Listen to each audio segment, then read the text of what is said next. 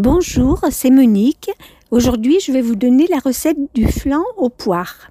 Donc, en ingrédients, il va vous falloir 100 g de farine, 150 g de sucre, un demi-paquet de levure, 2 œufs, un quart de litre de lait, 50 g de matière grasse plus 20 g, 2 cuillerées à soupe de rhum, 500 g de poire et un demi-paquet de sucre vanillé.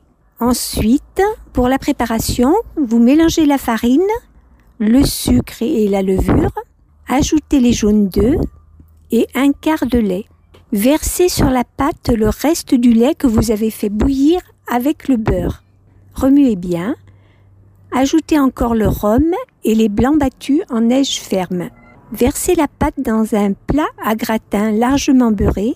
Couvrez de quartier de poire et laissez cuire 40 minutes à four moyen.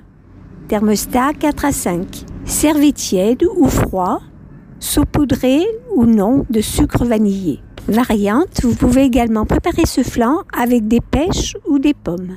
Bon appétit